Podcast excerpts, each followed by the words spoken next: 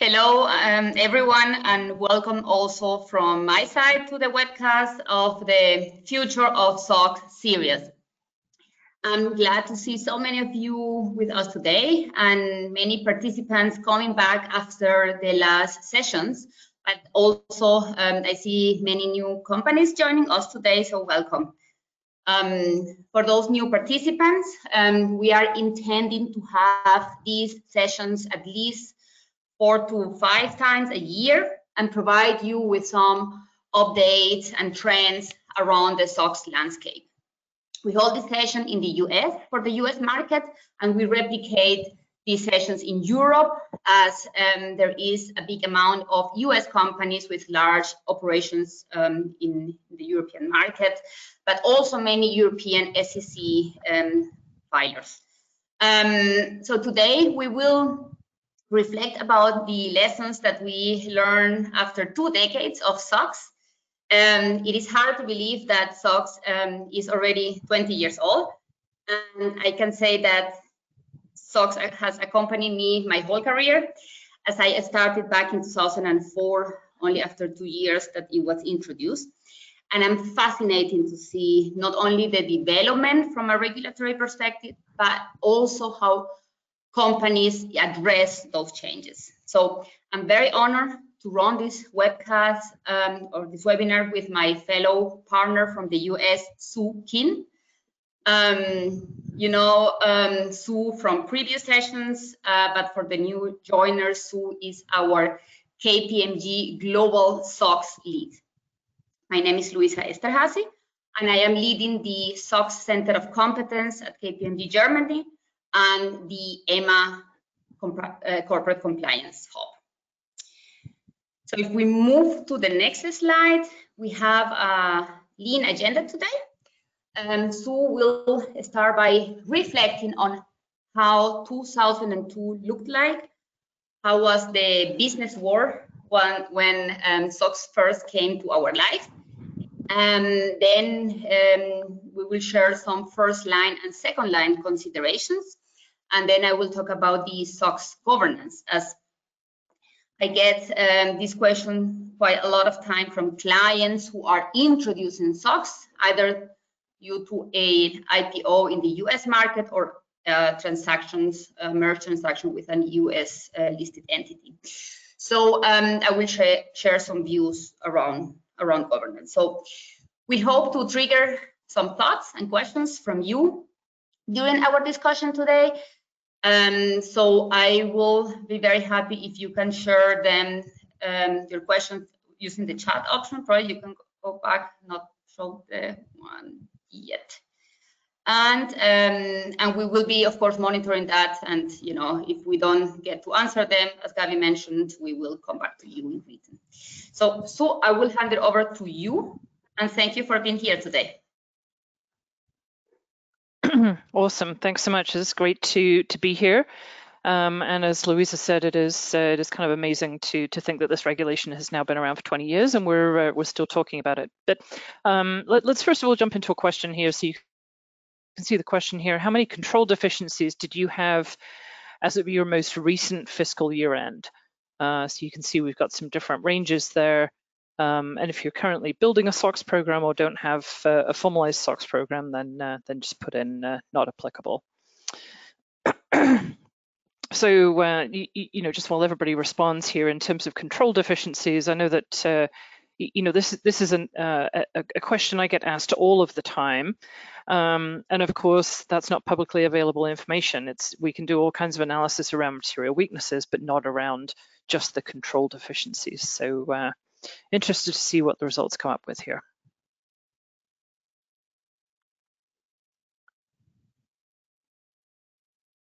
There we go. And and you know this this is an interesting question because I a lot of times I get asked the question of like, well, what's what's an acceptable level of control deficiencies? Um, and on the one hand, uh, I would say zero. So kudos to those of you, the eight percent of you uh, that um, that had no control deficiencies at all. Um, I know getting to zero is is quite a challenge. Um, I, I, you know, I, I I'm always amazed. I come across companies that have you know, kind of 15, 18, 20% control deficiencies and then say they don't end up with a material weakness. And I honestly would um, kind of scratch my head as, as to, well, maybe all of those weren't really key controls after all, if you had that, that level of, um, of control deficiency. So anyway, let's move on to the next slide and let's jump into some of the materials here. So let's move to the next slide. So, you know, in terms of reflecting on what did 2002 look like, um, you know, in some ways that was, um, just a few minutes ago, uh, but on the other hand, 20 years ago is is a while, right? So obviously, as we all know, you know there were kind of the various accounting frauds, there were bankruptcy of companies like Enron and WorldCom and HealthSouth, uh, the failure of, of, Arthur Andersen, and then you know ultimately passing the Sarbanes-Oxley Act. And and I uh, I am I'm old enough to remember where I was. I remember uh, sitting and reading this regulation and and discussing it with uh, with some of my peers as to you know what what was this actually going to mean and uh, and again, you know, didn't really um, didn't really anticipate kind of the the magnitude that it would be, and so you know, I think it's instructive as we think about the ESG, the proposed SEC ESG regulations. Um, and, and, it kind of feels very much like deja vu of oh we were here before and certainly uh, you know if the SEC proposal goes through as as currently written, then then it definitely is uh, another uh, SOX wave. Although I might argue that uh, even an even larger undertaking than SOX was. Um, and, and, so, you know, as part of this discussion today, I'll be drawing a lot of parallels to that of, of what did we learn from SOX and how can we now apply that as we move forward with, uh, with building out other compliance functions, including ESG. So let's move to the next slide. So, you know, the other thing that is that is useful to think about is how different the the whole kind of business environment and the information technology environment look like. Uh, I'm certainly old enough that I, I, started with the firm in 1990, so I would say that my desk looked like that one on the left, except mine didn't have a computer on it. We were still in uh, handwritten work papers and so on. Um, but I think, you know, really the purpose of this slide is to talk about how many changes there have been over the last few years, um, just in terms of, of, outsourcing, moving to the cloud, um, you know, really a lot more reliance on bots and automation, uh, and all of those type of things. And so one of the questions I'm going to continually come back to is, you know, if you built your SOX program in the kind of far left-hand environment and then have just made minor updates or modifications to it uh, 20 years later, then you may find that you really should revisit what your SOX program should look like, right? In terms of, are you still doing things very manually? Have you adapted to be thinking about um, kind of reliance on third parties, data governance, the, the cloud, and so on? Um, and, and so, you know, certainly as we work with a lot of clients, a lot of times, you know, if they really step back and say, you know, gosh, maybe I should be changing the skill sets of my the skill set of my SOX team, you know, should be much more technology focused, or I should be um, really changing kind of where uh, where you're spending time, or even rethinking kind of what your overall SOX governance looks like, which is why we're going to talk about that at the end of the section. So this, this really is to to cause you to kind of stop and rethink of of whether your SOX program is designed for today's environment. So let's move to the next slide. So in terms of the evolution of SOX, uh, and, and, I'm not I'm not here to talk about whether the specific lines on this graph are, are in the right place. It's more intended to be kind of directional.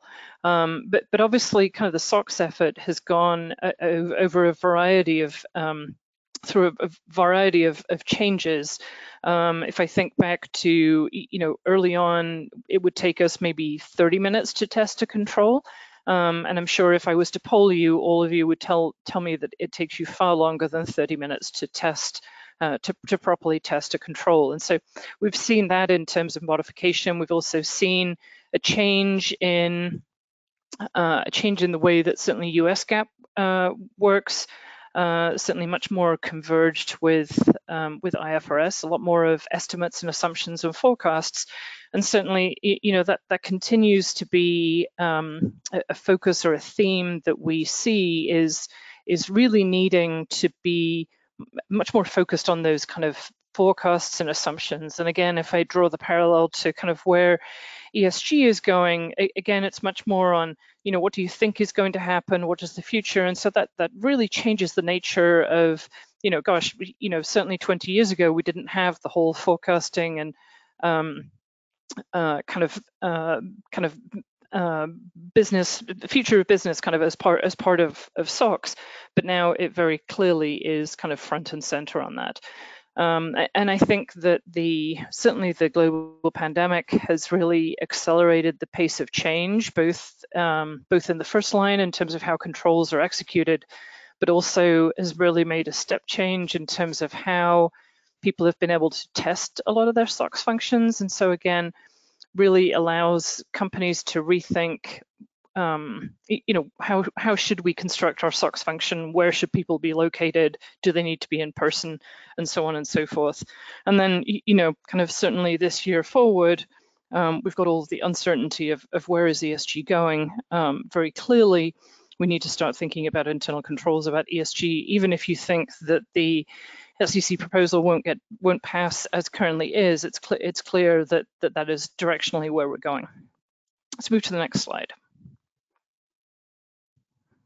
So, like I said, really the question here is, did your did your SOX program keep up with the changes, and or if you've built it recently, did you build it kind of based on kind of what I would say kind of the the original way that we did SOX, or have you really moved it forward to say, I'm going to start using analytics, I'm going to help to start driving kind of 100% data sets, and we're going to talk about all of those things.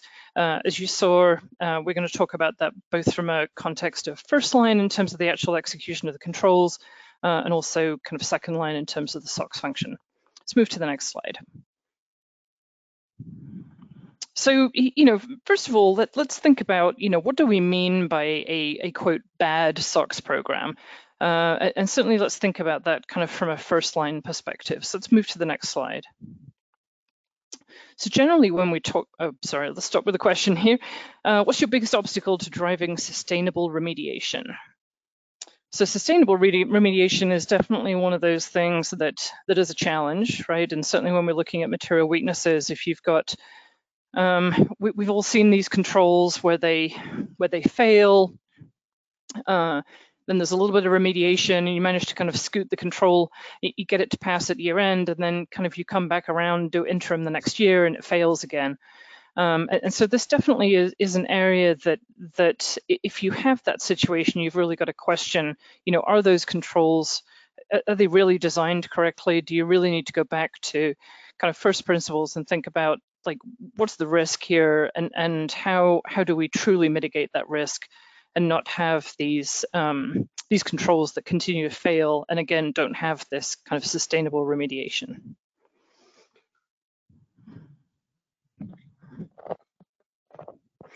Okay, now this is interesting. So I've I've asked these questions uh, several times before, and pretty much the answer always comes out the same: that the the kind of lack of full understanding of the risks or what the control is is required to be is the biggest one, and then also this kind of combination of kind of all of these different things. And I think you know certainly when I when I got pulled into conversations where the external auditor and the company are at odds. Uh, um, or, or, or again, you've ended up with kind of um, the remediation, you know, kind of the control owners feel like they've put, they've done a good job of the remediation and then it still fails. It is it, it all comes down to this lack of understanding of what was the actual risk. And so, you know, a lot of times I get pulled into conversations where it's like, oh, you know, the the the company is saying, well, I tested this control and it passed, and then the external auditor saying, yes, but that control isn't designed to fully mitigate the risk that it was supposed to be. So uh, that is interesting that that, uh, that continues to be a typical theme so, you know, the typical reason that a SOX program is considered quote bad is that you have material weaknesses, right? I mean, there's lots of lots of things I can talk about, you know, an inefficient program and and all kinds of whether it's not value added or it's not valued by the organization. But ultimately, you know, the thing that we think of as being kind of the biggest signal that you've got an issue with your uh, SOX program is that you have material weaknesses. So let's move to the next slide and take a look at some of the reasons for material weaknesses. So in terms of um, kind of the topics that, uh, or the control issues, um, you know, a, lot of times, you know, what's tricky about material weaknesses is that the, the company has gone through and has done all kinds of control testing and everything appears to be fine. And then you end up right at the end of the year and the external auditor, you know, just has that feeling and gets to that point of like, you know, there just were too many you know, last minute audit adjustments. There were a lot of uh, adjustments that the auditor found, or you know, the accounting personnel just don't have the the right level of knowledge. Um, and those are the things that that it's it's easy to get to get kind of lost in the detail of oh I've got to get through testing my 250 controls and miss the fact that like you know gosh maybe we don't have the the right infrastructure there. Now those first two items tend to be uh, more typical with companies that are newly public, that are in rapid, uh, rapid growth mode, and so they're just really struggling to kind of get the infrastructure in place. Um, and so you don't tend to see those as much um, with with larger filers, except for if you have kind of one large um, kind of year-end adjustment or one, one, one, large error, if you will. Um, but those material weaknesses tend to be a little bit different in that they're kind of, it, it's, it's one thing that happens, it's very narrowly defined, and you can remediate it and kind of get out of that material weakness um, pretty quickly the, the following year. The, the, the one that tends to trip companies up is, is around information technology, and we're seeing a lot more of material weaknesses around this um, because of, the, of, as I said, kind of the rapid pace of change, which certainly has been accelerated by the pandemic, in terms of uh, implementing IT systems, um, companies, you know, outsourcing, moving to the cloud, um, and just not going through a rigorous enough um, testing protocol in terms of getting comfortable with information uh, technology. That, that's also then linked with number five here, which is segregation of duties, um, which a lot of times, again, we're seeing companies implementing, doing IT implementations and not sufficiently thinking about um, how did we do uh, role definition and make sure that user access is set up correctly. Um, the fourth one around inadequate disclosure controls. This one's interesting because I think that that this ends up being kind of a, a catch-all for for a lot of different sins, right? Of um, whether it's disclosures in the cash flow statement or the footnotes. But I think as we start talking about ESG, then you know certainly again based on the current proposals, there's going to be a lot more data or information that is going to be disclosed in the uh, in the F pages in the actual financials, as well as disclosed elsewhere in the 10K. And so I think we're going to see uh, a, a, continuance of um, of seeing some of these material weaknesses around around these disclosure controls. So let's move to the next slide and, and look at the uh, look at the issues kind of by accounting issue. Um, no great surprise, revenue recognition, uh, you know, both with the changes in the revenue recognition standards, uh, certainly in US GAAP, uh, as well as the fact that, um, you know, this, this tends to be a higher risk area uh, just because all of the revenue recognition tends to be unique. Um, and certainly with the PCAOB's focus on getting comfort around price and quantity. And certainly the pandemic has continued to um, to put pressure on that uh, as you started to see supply chain issues and pricing issues, which caused a lot of changes in price and quantity, and then realizing, you know, gosh, we just didn't have the right controls in place around it. In terms of the other accounting issues, you can see they kind of they, they tend to to move around a lot more so than we did uh, kind of when we were looking at the reasons. Um, and, and, really that, that comes down to kind of what, what are the areas that are the most material on your balance sheet. So let's move to the next slide so like I said, you know, when we're talking about a bad SOX program, you tend to think of just material weaknesses. But the reality is that, you know, there are lots of other things that can cause a, a bad SOX program. So I, I already talked about this one in terms of the control failures. How many is it is it okay to have? Um, and again, you know, sometimes you get to a material weakness issue or get to an issue with your uh, with your program by kind of death, death by a thousand cuts, like that you end up with aggregation issues. So none of those control deficiencies individually look like they're a problem, but when you start aggregating, aggregating them up, either like a, across a particular financial statement line item or across a certain location, then those start start being an issue. The other thing that a, a, lot of times I see kind of by a, a, bad SOX program is, oh, you know, we went through and we did all of this testing, you did all of this work, but the control testing didn't actually identify the issue. And so, you know, certainly if you have that issue, then you've got to, to sit back and, and reflect on, you know, were you just unlucky? Um, or again, is it time to rethink kind of how you do your testing? And so this is certainly starting to think about, you know, rather than having a uh, sample of 25 type approach, maybe you should be looking at a 100% data set. And certainly, uh, as we continue uh, through this presentation, you'll see that that, that that is our point of view around um, best practices to be is to be looking at 100% data sets so that you feel good that there aren't any outliers out there and, and you really are identifying the issues. So one of the other things that we that we mean kind of by a, a bad SOX program is that it, it, it's expensive, and and certainly that's one of the things that that I'm seeing a lot of companies are saying, gosh, we ended up with with a really really fat, bloated, heavy SOX program, and it's become expensive to execute the controls. It's become expensive to execute the SOX program itself in terms of the uh, kind of control testing, and also the external audit fees have become expensive. And again, you know, I think that um, sometimes I've seen companies who say, well, you know, I really, um, I'm very risk averse, and so I, I want, uh, I really want to make sure that this, um, that we're covering every every risk. But then you, you uh, again, you can sometimes end up with a program that just is super heavy, and, and particularly if you end up kind of going back to one of the earlier questions, if you end up with a lot of control deficiencies, but they don't end up being material weaknesses, then I think you really need to start looking and thinking, you know, do we have uh, the right controls or do we maybe have have too many too many controls that we are calling key controls. I'm certainly not advocating for removing controls. I still absolutely think you should execute all those controls, but they perhaps don't need to be tested and don't need to formally be included in your SOX program.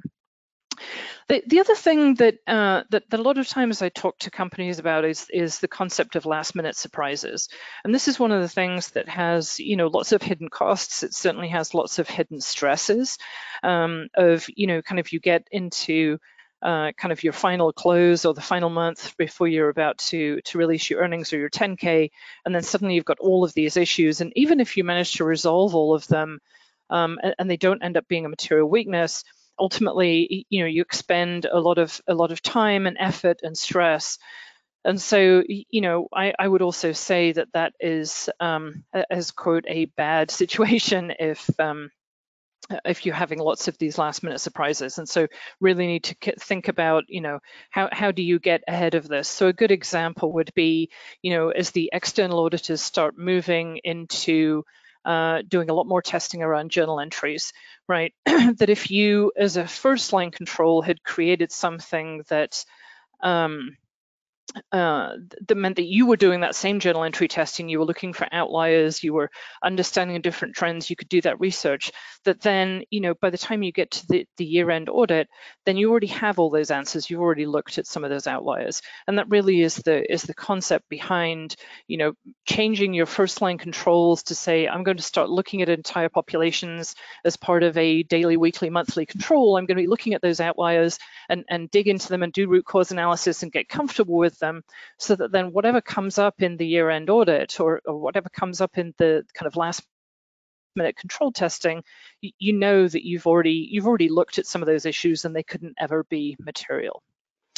Uh, so the final two here is, uh, you know, the, the, situation where the external auditors can't rely uh, on, on the work uh, and so certainly if you've got that issue and, and, you know, we could talk for an hour about reliance, about whether that is ultimately the strategy that you want to have.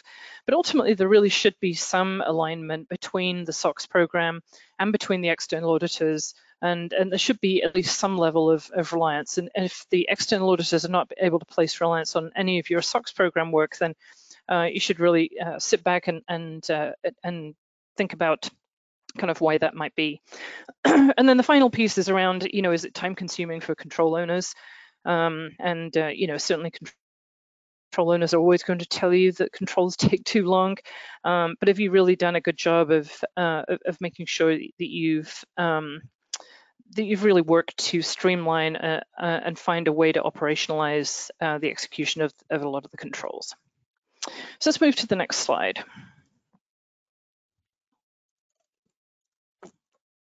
So in terms of, of remediation, and we talk, I talked about this a little bit, right, that um, why is it the remediation is not successful? And so, you know, I would I would say that you should really consider, um, you know, do you have controls that are continually uh, failing, and then you're retesting, and, and, you're just really not having that that remediation?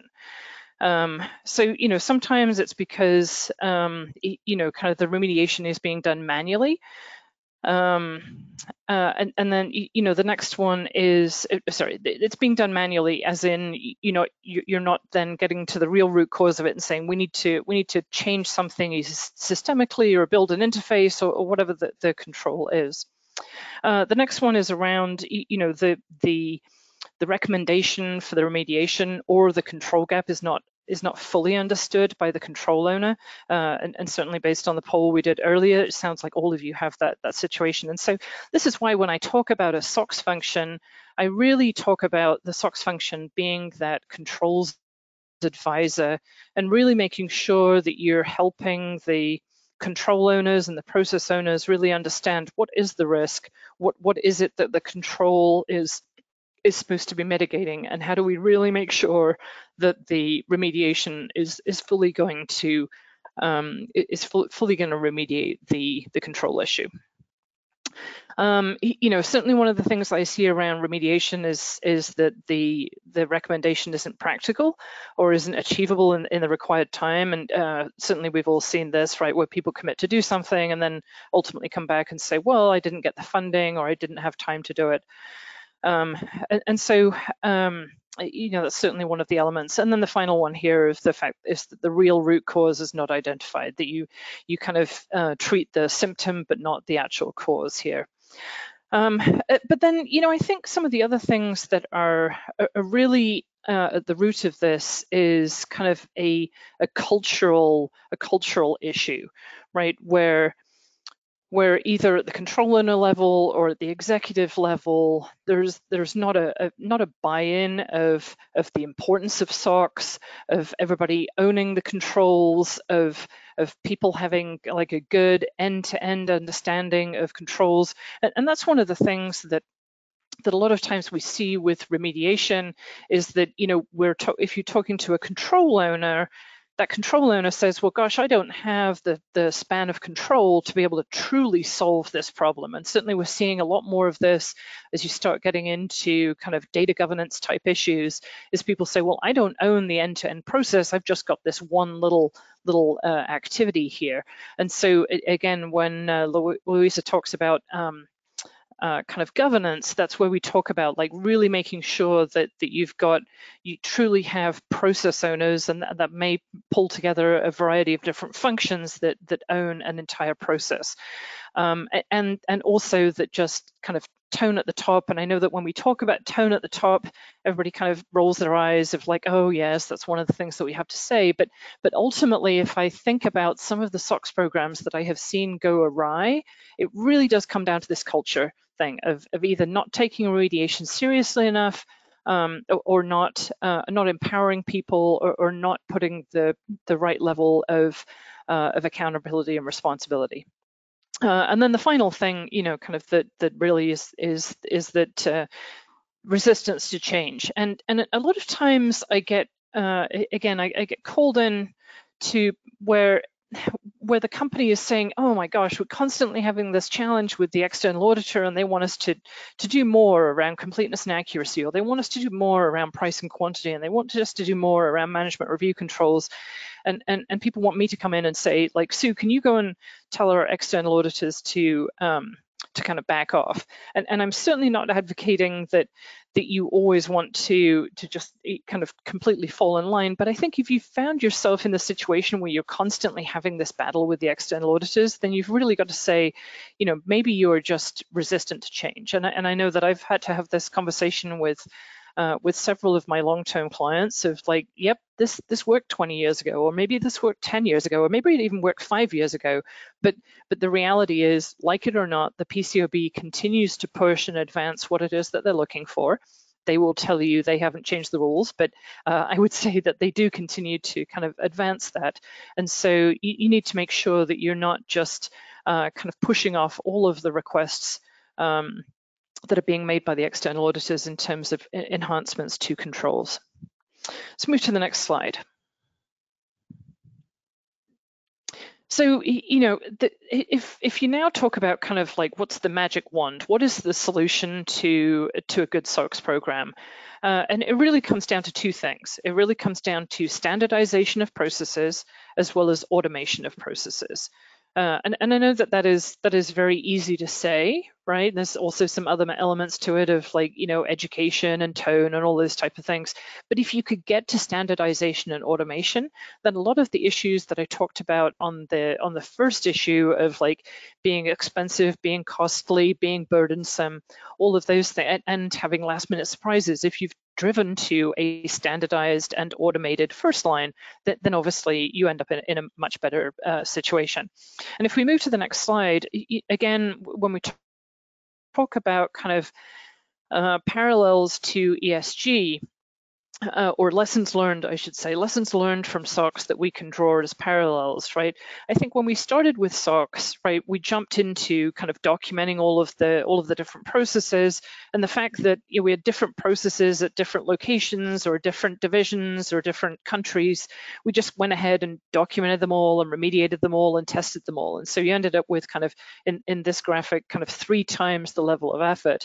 And so, you know, certainly when you look at SOX programs, or certainly as I'm helping companies uh, stand up ESG uh, programs, you know, now is the time, particularly for ESG, if you haven't started uh, measuring some of these metrics yet, th there's an opportunity to say, I'm going to create one standard process using one sta standard set of definitions, using one standard um, uh, application or a system to capture that, which then you know really drives that streamlining. And, and I feel like this graphic, yes, it's simplified, and, and yes, I know that it's much much easier for me to sit here and say, oh, you should just standardize all of your processes. But I feel like you know many times I've had conversations with, for example, CFOs who who um, have a big acquisition strategy and then are frustrated that they're SOX costs are increasing, but at the same time are saying, yeah, you know, we're not going to uh, centralize or standardize any of the processes. We're just going to leave all of these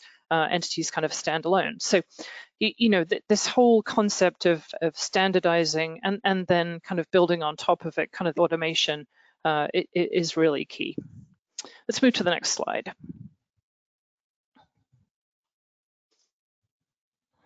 So you know the the other thing when we talk about this standardization is this concept of the cost of control. And so this is our iceberg analogy which uh, you've probably seen us use before right? Is that a lot of times when uh, when we're talking about the cost of a SOX program we're you know uh, people tend to be looking at um, kind of the audit costs be it the external audit costs or, or the cost of, of your SOX function uh, but not really looking at like all of the all of the actual cost of actually executing the control.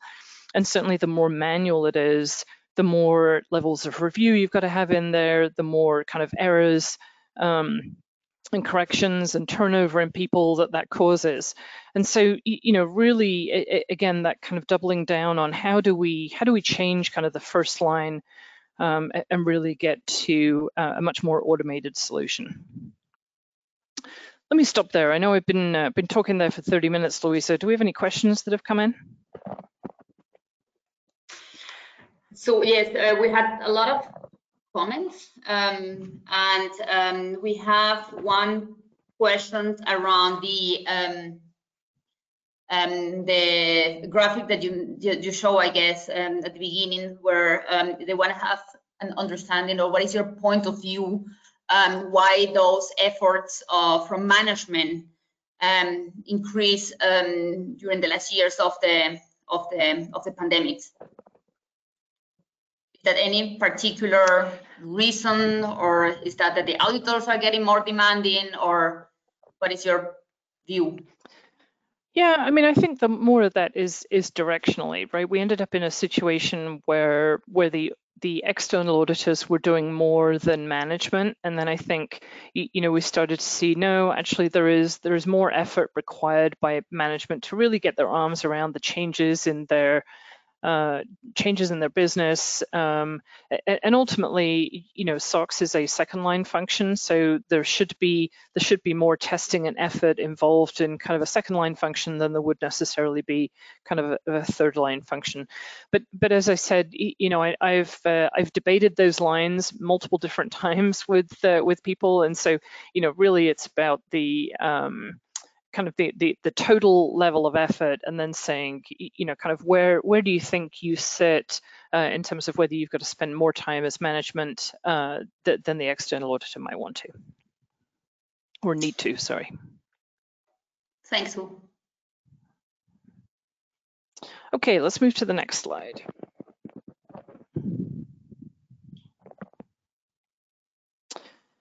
Um, Okay, so so you know the, the other question that I that I get asked a lot is, um, you know, gosh, Sue, why why are you not bringing more automation or bots or or great tools to uh, to a SOX function?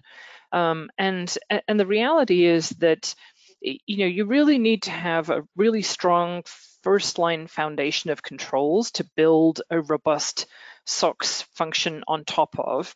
Um, and if that foundation, that first line foundation isn't uh, isn't strong enough, then as you start trying to build a SOX function on top of it, then then the SOX function kind of isn't isn't stable, uh, and that's where you start seeing kind of like those those errors or that rework or the or the kind of certainly the material weaknesses.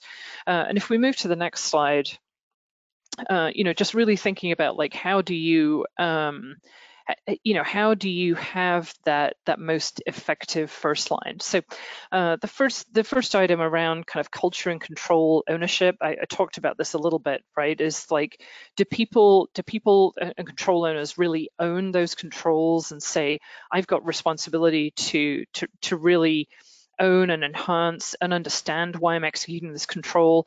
Uh, certainly, I'm always worried uh, if I'm talking to control owners and they can't articulate why they're doing something. You know, it gets articulated as like, oh, well, you know, XYZ person told me to do this.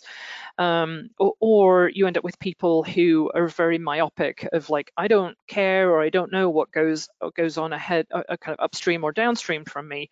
Um, I, am just focused on my control. And so, you know, how do you create that that culture? Um, so again, that goes with you know the end-to-end process understanding and, and the ownership.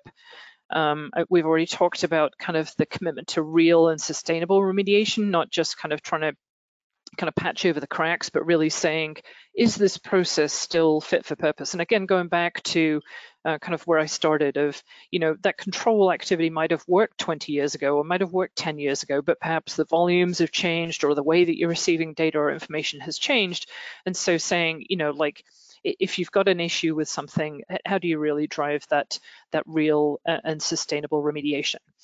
Um, I talked a little bit about you know ongoing training and education of control owners. Again, I'm, I'm a big advocate of this, of uh, you know edu educating people about um, you know not only what they should be thinking about in terms of, of controls, but also you know kind of making sure that people understand what are the changes that have happened within an organization and how how should they modify their controls so i find that a lot of times kind of going through a uh, a test of design or a walkthrough type process um, is a good opportunity for control, control owners to kind of stop stop at a point in time and say, oh, that's right, all of these things have changed.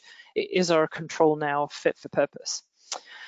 Um, we talked a little bit about standardization and automation, um, and, and, like I said, you know, really getting to the use of analytics in executing controls. So saying um, that you know, in a first line control, um, you know, let's take something like a three-way match, right? If you look at actions that go through that, uh, on a you know daily, weekly basis, and you can see that a certain number of transactions keep failing out of the three-way match. Right, you can really do the root cause analysis, but also as a first-line activity, you can look at it and say, okay, well, I can see that one percent of the transactions are not are not properly going through the three-way match process. But I can also see that that amount is not material. And so as a first line, if you're looking at 100% of the data set, you can say that's not material and that's that becomes your control activity that it could not have been material because of the fact that you're looking at it on a, on a daily, weekly basis. So, you know, that's where I think as we talk about putting data analytics and the use of these 100% data sets, uh, I'm going to talk, or Louise is going to talk a little bit about how to do that in a SOX function, but um, but but it's even more impactful if you can get it into the first line. Um, and, and, then data governance, I do just want to talk about data governance again, just because it, it is part and parcel of our world now. Um, and again, just really understanding data flows, and that's something that the PCAOB has really been pushing on, right? Of um, even as we have moved to flowcharts, like are we doing a good job of flowing of showing of flowcharting what happens to the data, right? Sometimes I see flowcharts and it's like, oh, well, Sue did this, and then Louisa did this, and then somebody else did that. Well, but what I actually care about is what what did the, what happened to the data, and that's where you start finding like, oh, you know, it went through these interfaces, or maybe it it, it kind of sat in this uh, suspense account until it was uh, interfaced in, and so that's where you start finding some uh, some items that that perhaps got missed out of the scope, or that's where you start having kind of last minute surprises if you didn't fully understand uh, the data flows and what was what was happening to your data. Let's move to the next slide. So, you know, I think that, you know, the other thing that we've seen is that, you know, if you start on the far right-hand side here, so you've got the regulators, so the PCAOB, you know, they they they have indirect influence on you as a filer, right? So their influence is on the external auditor. Uh, and then the external auditor a lot of times is then pushing on on your third line, um, third line if they're doing the SOX testing and or pushing on the sec second line if, if they're doing the SOX function. But really the, the, the critical leap is to then push all the way into the first line and say, let's not just have this conversation of like, let's say for example, you know, price and quantity that the PCAOB is, is pushing on the external auditor that's pushing on this is like, is to really go to the first line and say, how do we truly get comfortable with price and quantity? How do we uh, how do we say that like in this inflationary period that we've got the right controls around the, the right level of, of pricing and price changes and so on. So I, I think it is uh, it is important that a lot of times kind of the uh, the issues or the focus on reducing costs or making the SOX function like faster, or cheaper, right, tend to, to stay on the kind of the right-hand side of this graphic when they really should be moving all the way over to the left-hand side. Let's move to the next slide.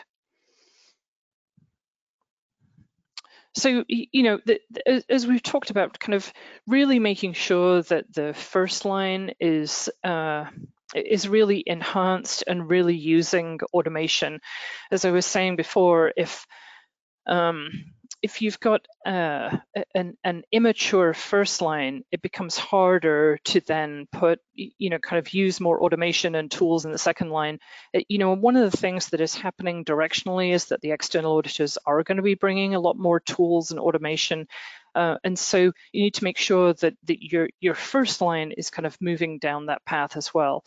Now, you know, a lot of times when I, when I talk about kind of this journey uh, or, or, you know companies come to me and say well gosh i want i want to start using bots um, and, then, and, then, I start all the way kind of back on on this um, uh, on this graphic here and say, well, you know, first we've got to do what I just talked about. You've got to standardize the process, right? And then you've got to think about like, okay, what does the manual control look like? How do we start, you know, um, having some semi-automated controls, or then, you know, using some of the configured controls that, are, that is that functionality that is already available in your uh, a lot of times in your applications, in your GL or your ERP system, and then you can start moving up the up the scale and get into data analytics and, and robotics and so on. And of course, a lot of people want to skip all of that and just want to get to the the cool um, robotics and artificial intent, intelligence.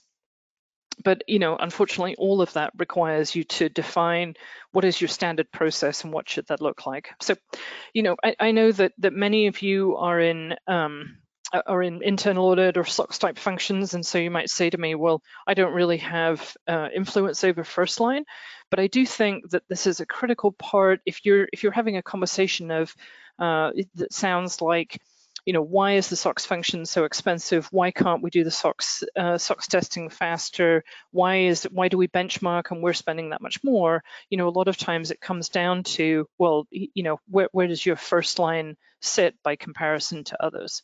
Let's move to the next slide. So, so you know, if I was to think about kind of what does what does good look like, right? If I had my, you can see my magic wand here, um, then we would have, you know, kind of one integrated state-of-the-art ERP system with all of the controls configured.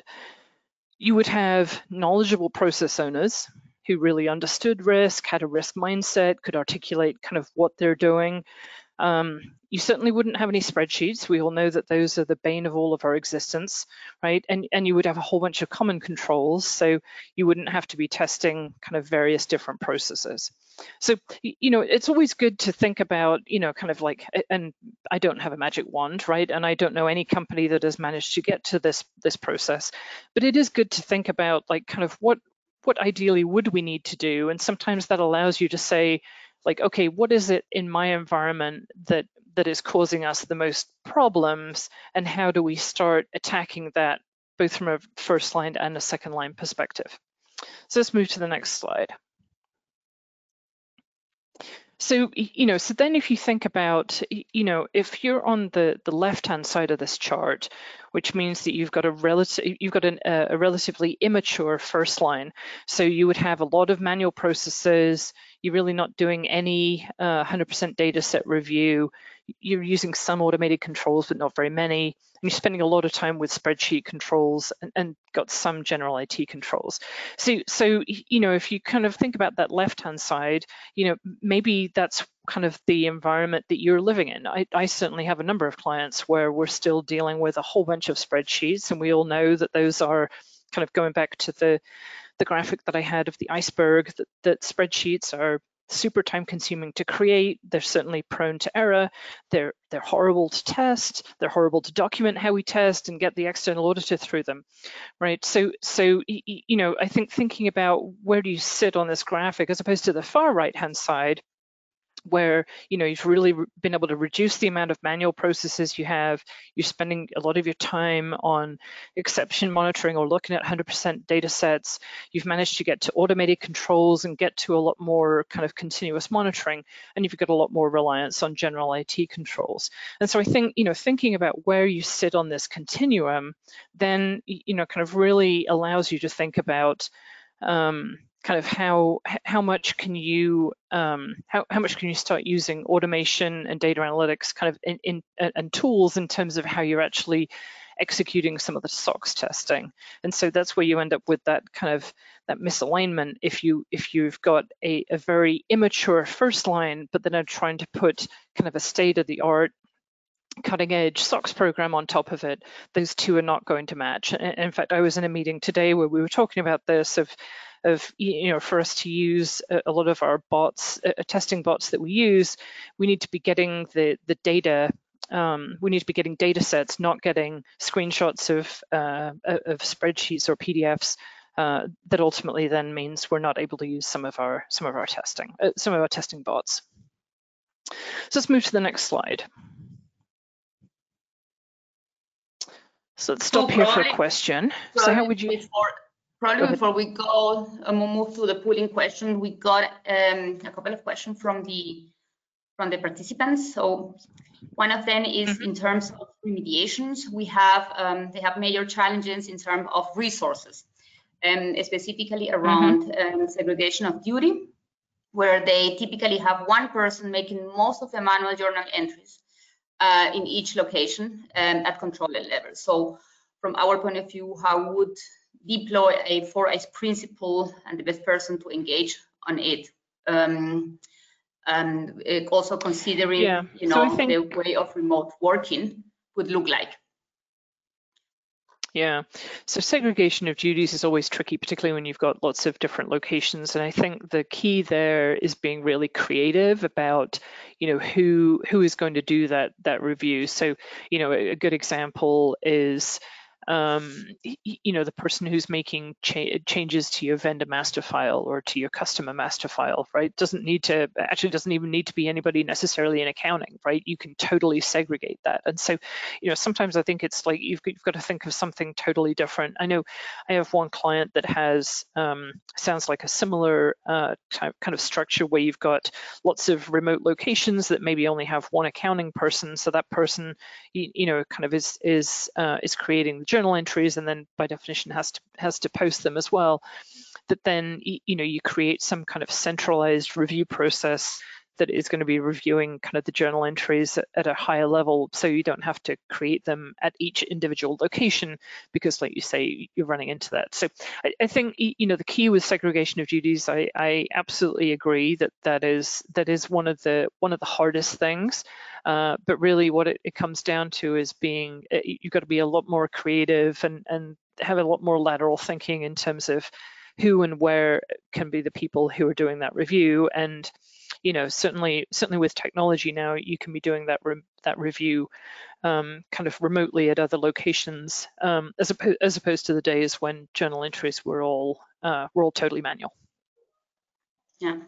Yeah, I think that probably also something to consider here is because sometimes they are just so many um, um, um, journal entries that it's difficult to basically have them all approved. And I think that here, what I normally advise my, my, my clients is like to cluster them, to analyze them, to put it into put them into buckets, you know. So what are the most critical ones? You know, it might be because of the account yep. that they are being booked or because of a threshold. Um, so basically define threshold is for me like a key word here, you know, like define the thresholds and of course, why is the disclosed or document also the rationale behind those thresholds.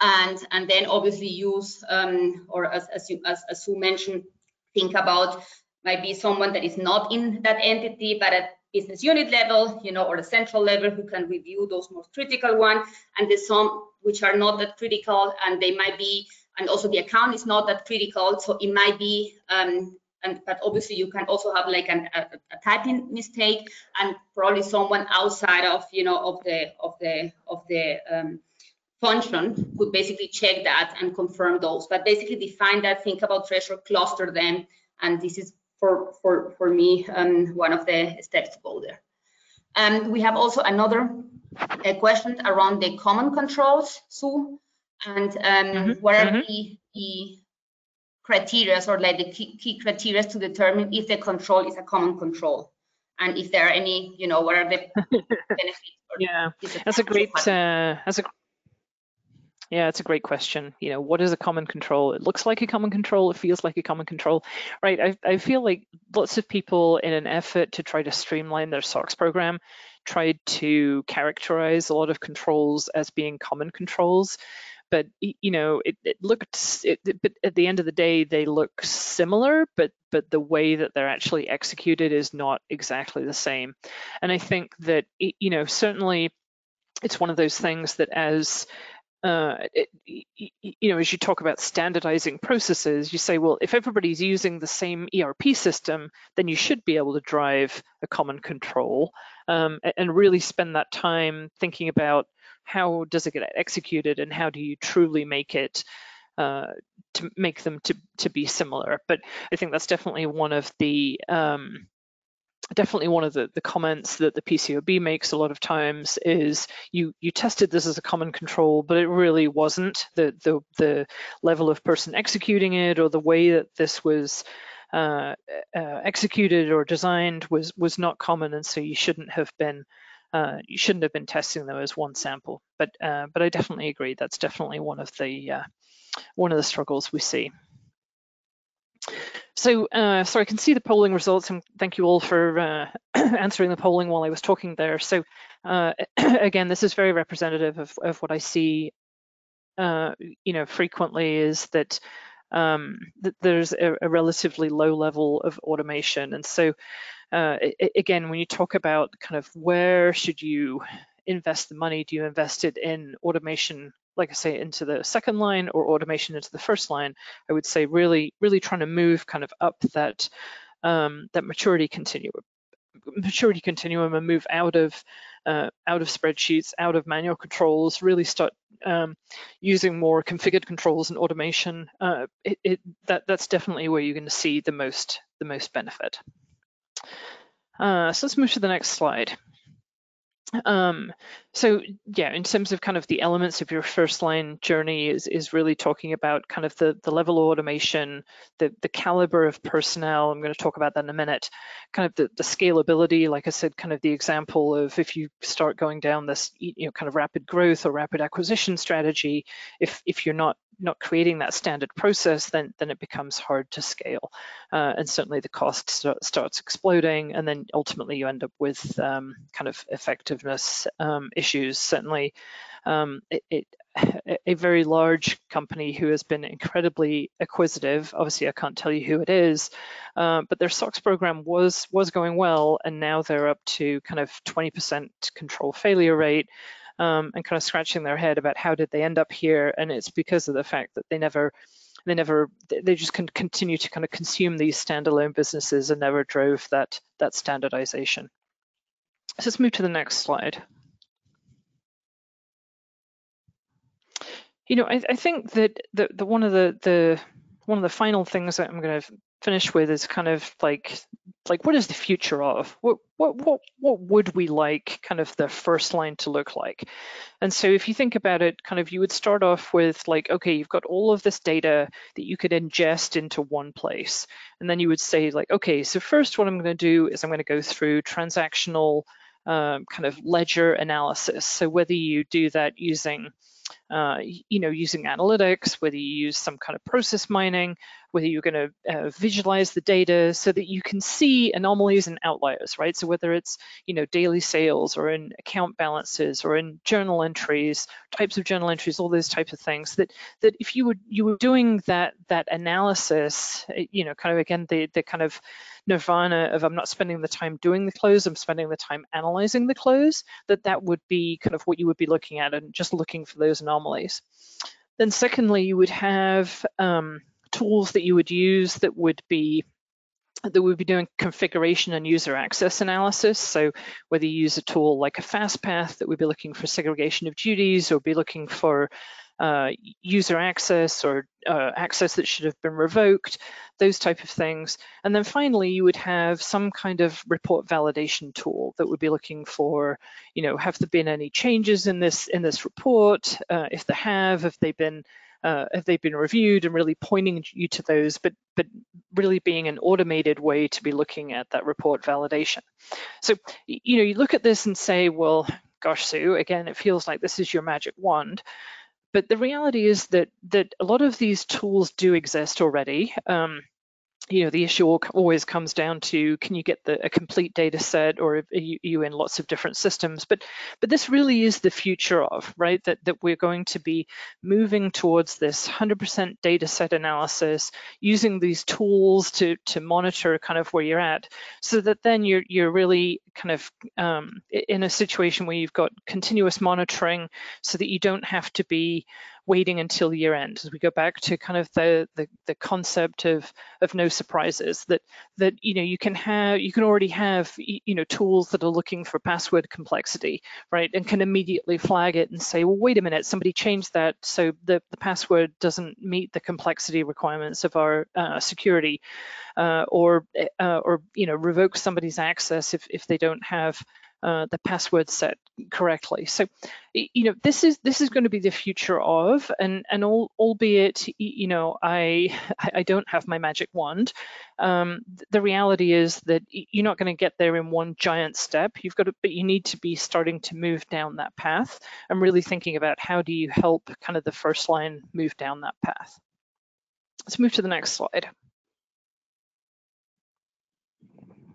So, you know, I think I've covered uh, a lot of these already, but, you know, kind of it, thinking about kind of how or why SOX programs become expensive.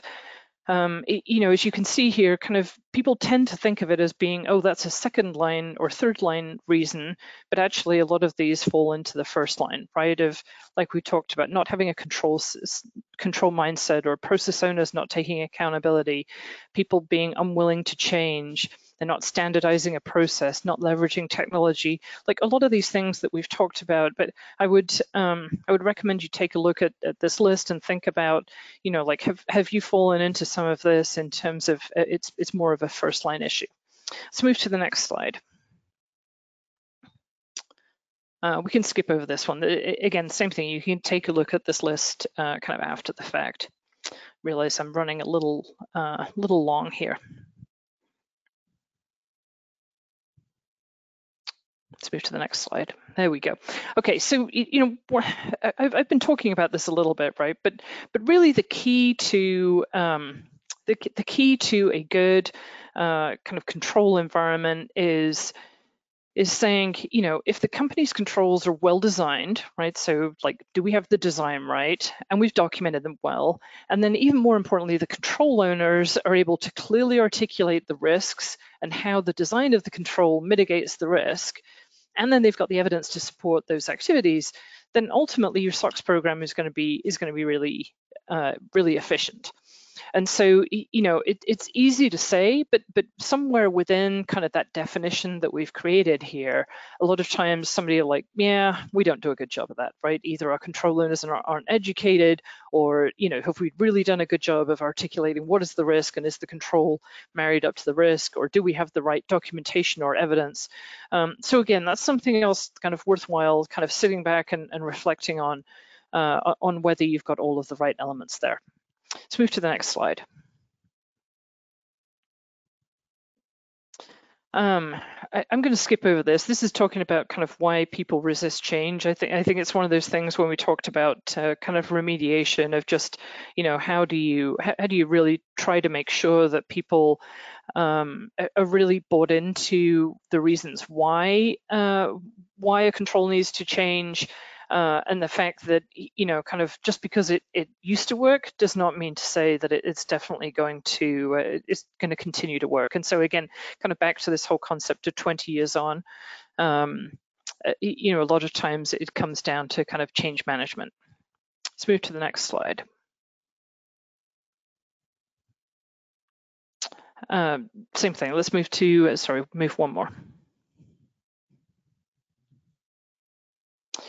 Um, so you know, again, just some some final thoughts here as we we think about kind of first line change, right? Is like um, the different pieces around implementing change, right? That you've you've heard me mention several times the importance of training, how how I believe that that is uh, that is really important.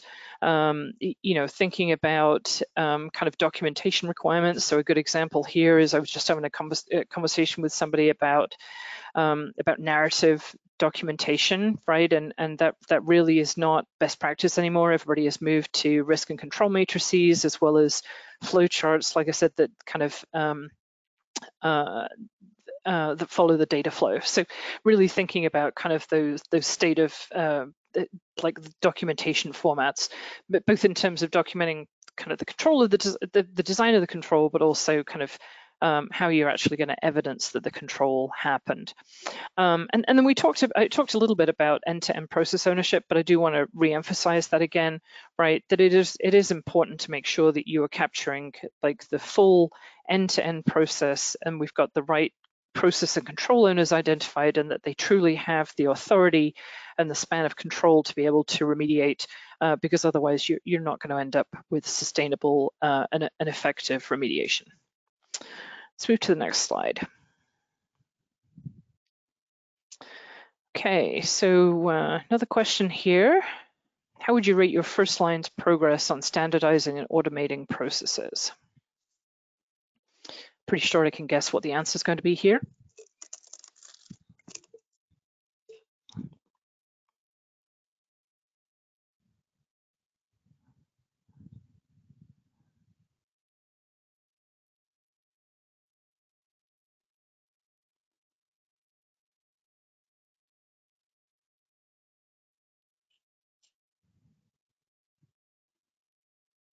There we go. Okay, as I would have expected based on uh, on the previous uh, responses. Okay, thanks for that. Let's let's uh, let's move on to the next slide.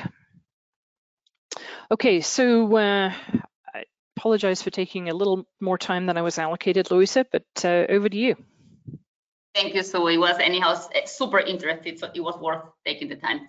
So um, let's look at some of the second line considerations. And here I would like to start by um, asking, you know, how what are do you have basically a healthy um, uh, ECORF or SOX program? And I see often um, organizations that um, have implemented SOX almost 20 years ago and have not updated their SOX program or challenged it.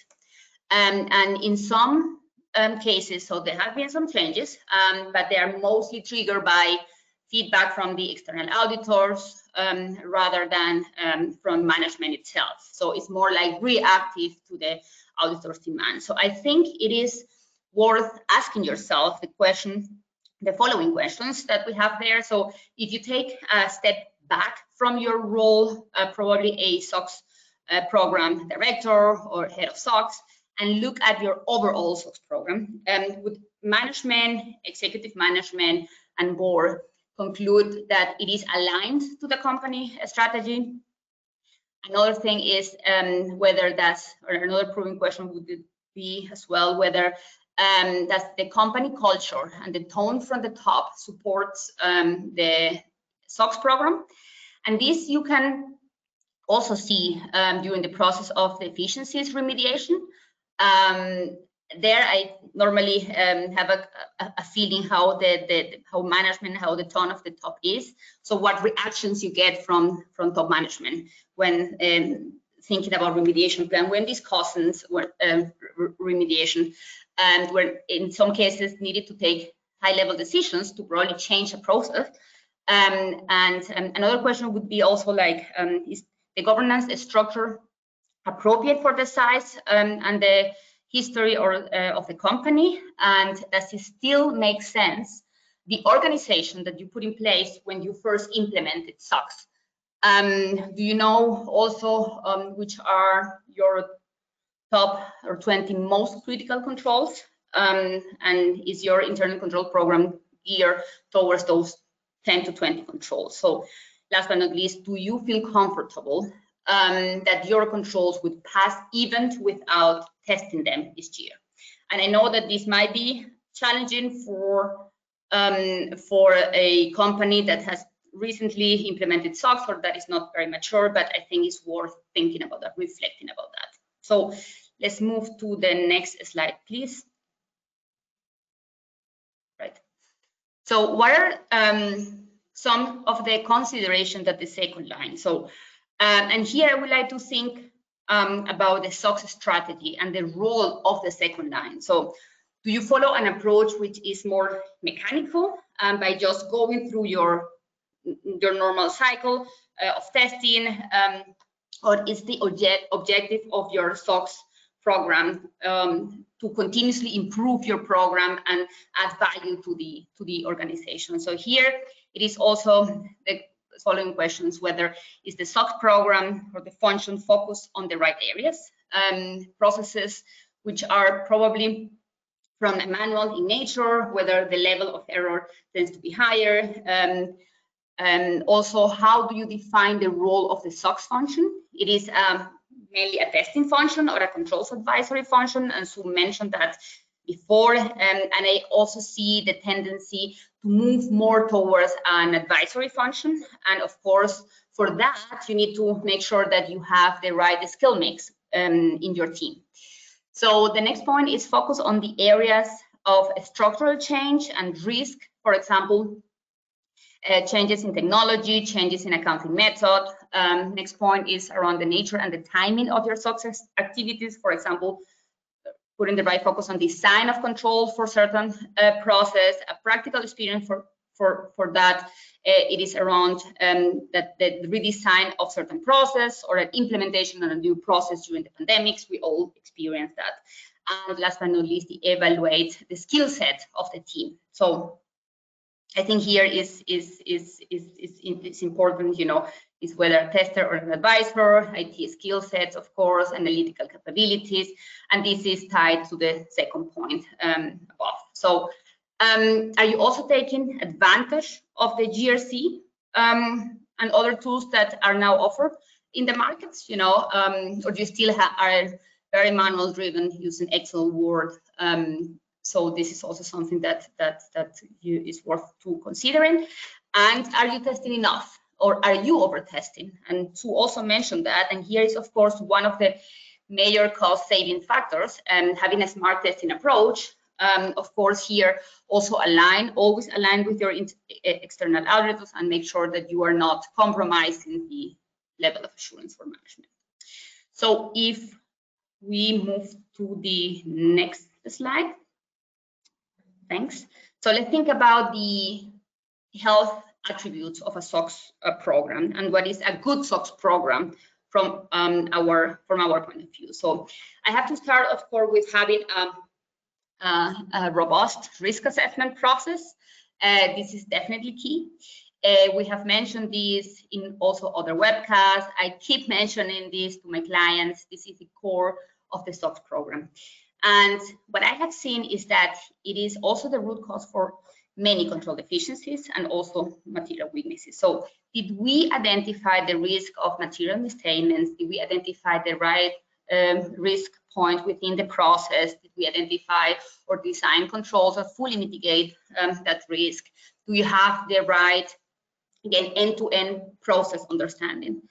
Um, the second point is around the importance um, to integrate financial and IT controls.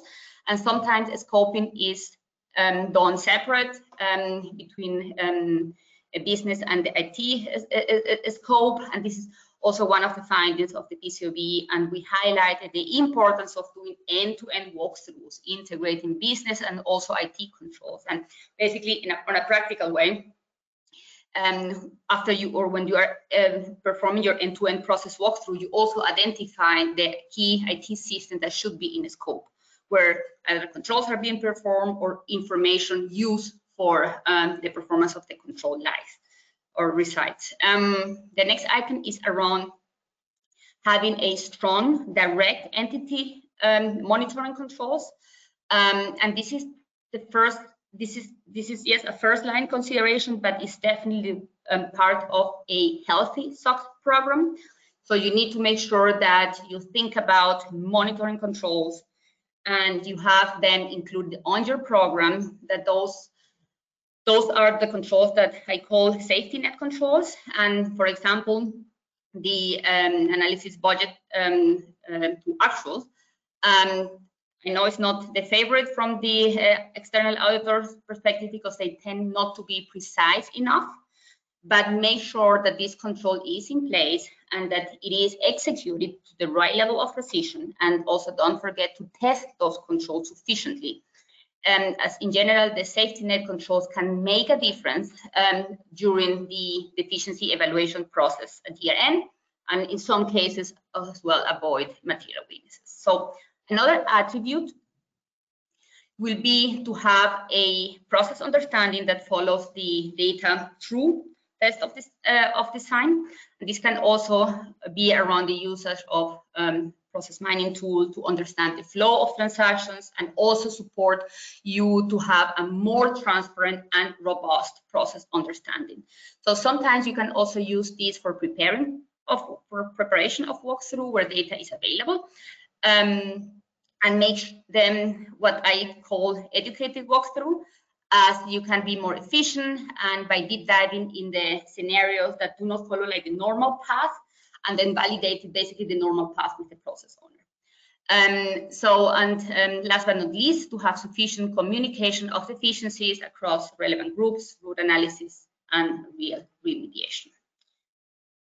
So I think we have our next polling question um, how would you describe the skills of your SOX team? Um, A, mainly testers executing the existing testing program. B, good at identifying risk, advising on the design of controls and driving continuous improvement in the program. C includes IT skills auditors. And last option is not applicable. We don't have a SOX team. Let's see what, um, what you have with this skill mix within your team. And I, I think um, there are a couple of questions in the chat that we will answer. Um, we will answer afterward in per email to the to the participants. So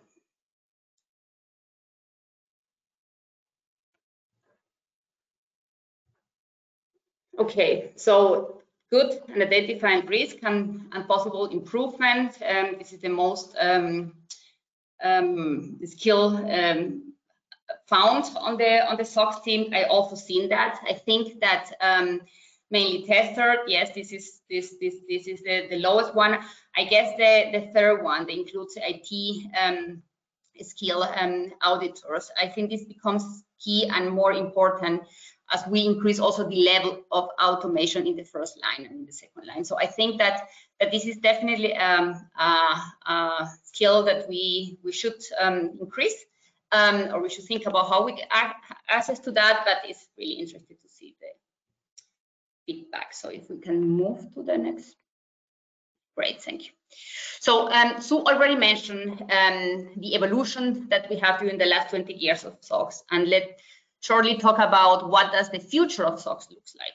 So as he and here there is like a combination of different data-driven techniques that can increase um, efficiency and also in the long term reduce cost of your SOX program without what I always say that is very important without compromising quality and having um, the high a high level of assurance. So here you can by um, ingestion um, of, of GL and transactional data support and um, basically this can support the risk assessment process. So you um, so you are able to determine what are the areas that um, you would like to focus or where I see unusual activities.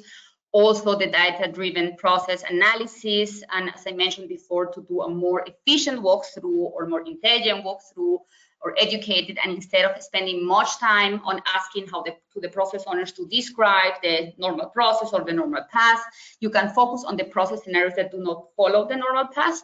And for example, around POs that they could issue after the goods were received or prices which were changed or there were a, a difference between the PO and the invoice. So what are the controls around that? So you can very much focus on it and also around the testing. So we have testing bots that we're using in particular or mostly for ITGC area, for example, about the permission access and access which have been granted, and you can check if basically they match and focus on the um, manual high risk areas um, like estimation, provisions, and impairment. And this is very important if you spend less time on the other topics because you have more that driven process and making the, def the deficiencies analysis also more efficient by having the full data set to assess the magnitude. So if we move to the next slide and here very quickly.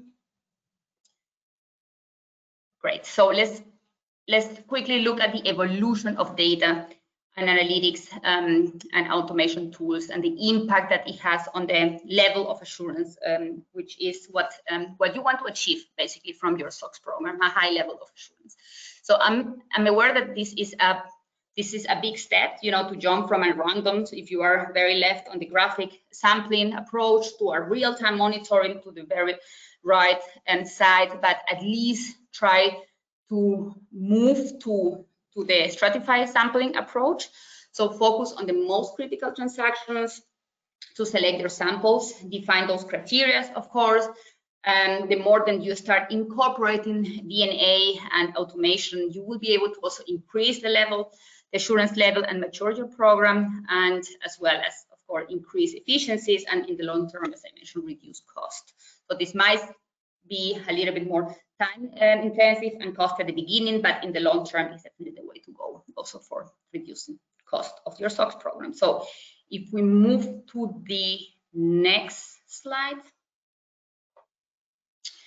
Thank you. So um, so the last point on our agenda is around SOX governance. And basically, um, the key to drive real remediation is to have clear ownership, which is ensured by defining roles and responsibilities at the process and also the control owner level.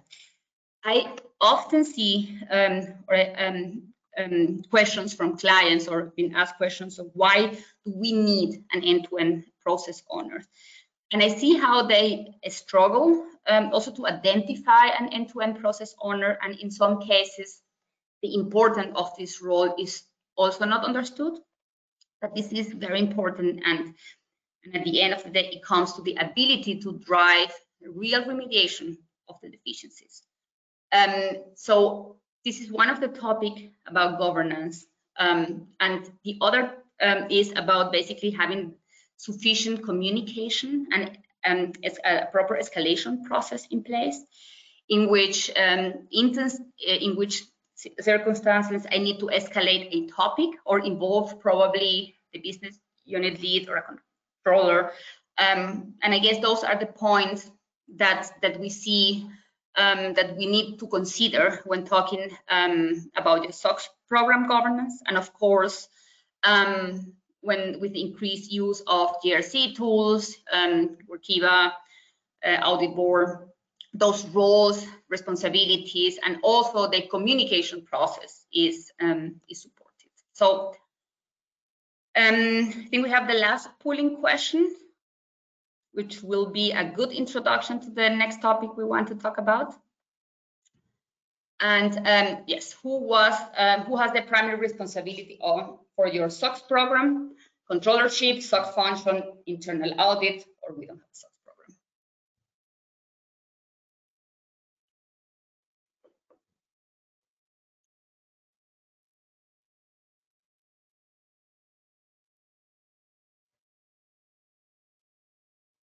Let's see what they have.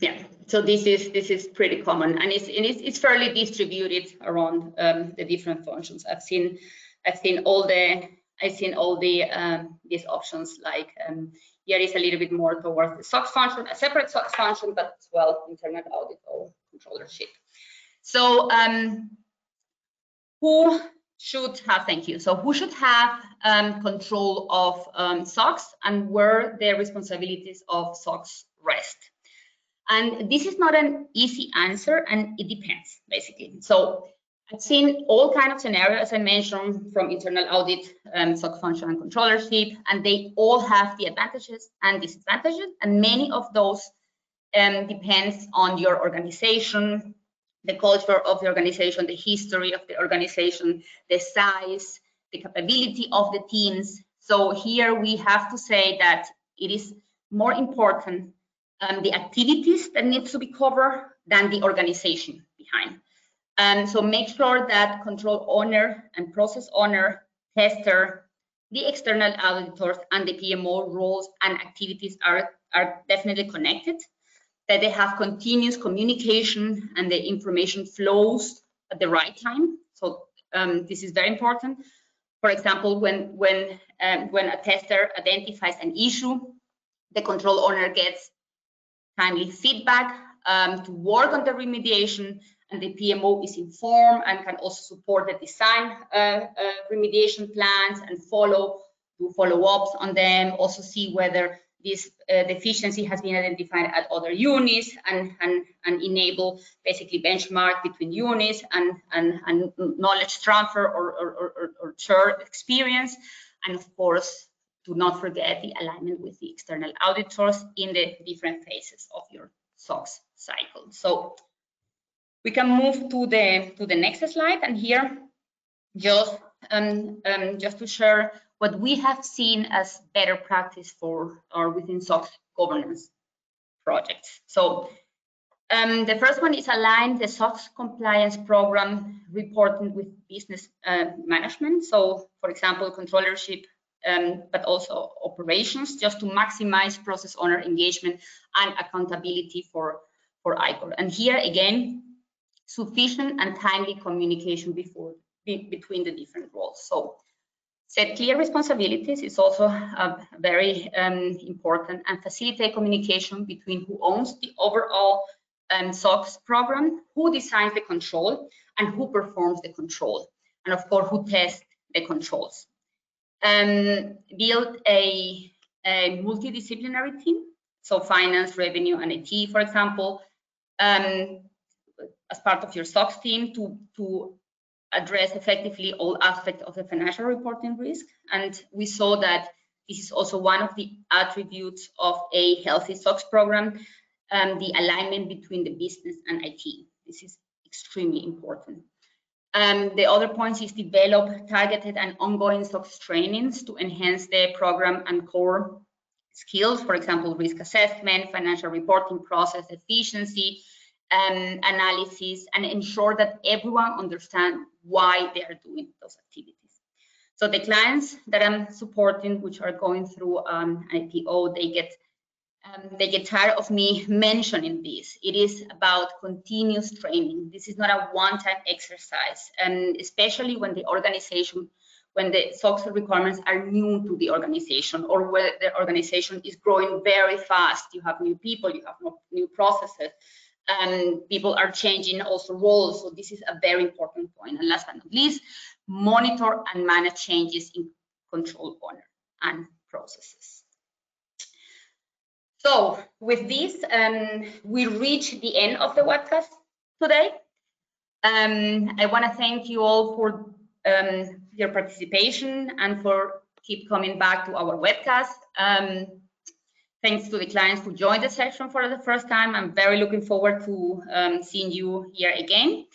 So um, there has been an exciting 20 years since SOX arrived, and I'm very looking forward for the years to come, especially when I think about the impact that the SEC ESG disclosures, recent disclosures, will have on the SOX program. So um, thanks Sue for hosting this um, webcast together with me. It's always an honor to have you. And before I close, um, we want to share. I want to. Um, we're planning our next session before the summer break, and we will focus on the on IT issues and IT considerations um, for SOX programs. And we will be um, sharing the date with you soon. And um, one of the comments or questions from the participant was whether um, you will get access to the to the presentation. Yes, and we will share the presentation after the webcast. So wish you a very nice and successful rest of the day and week and see you soon.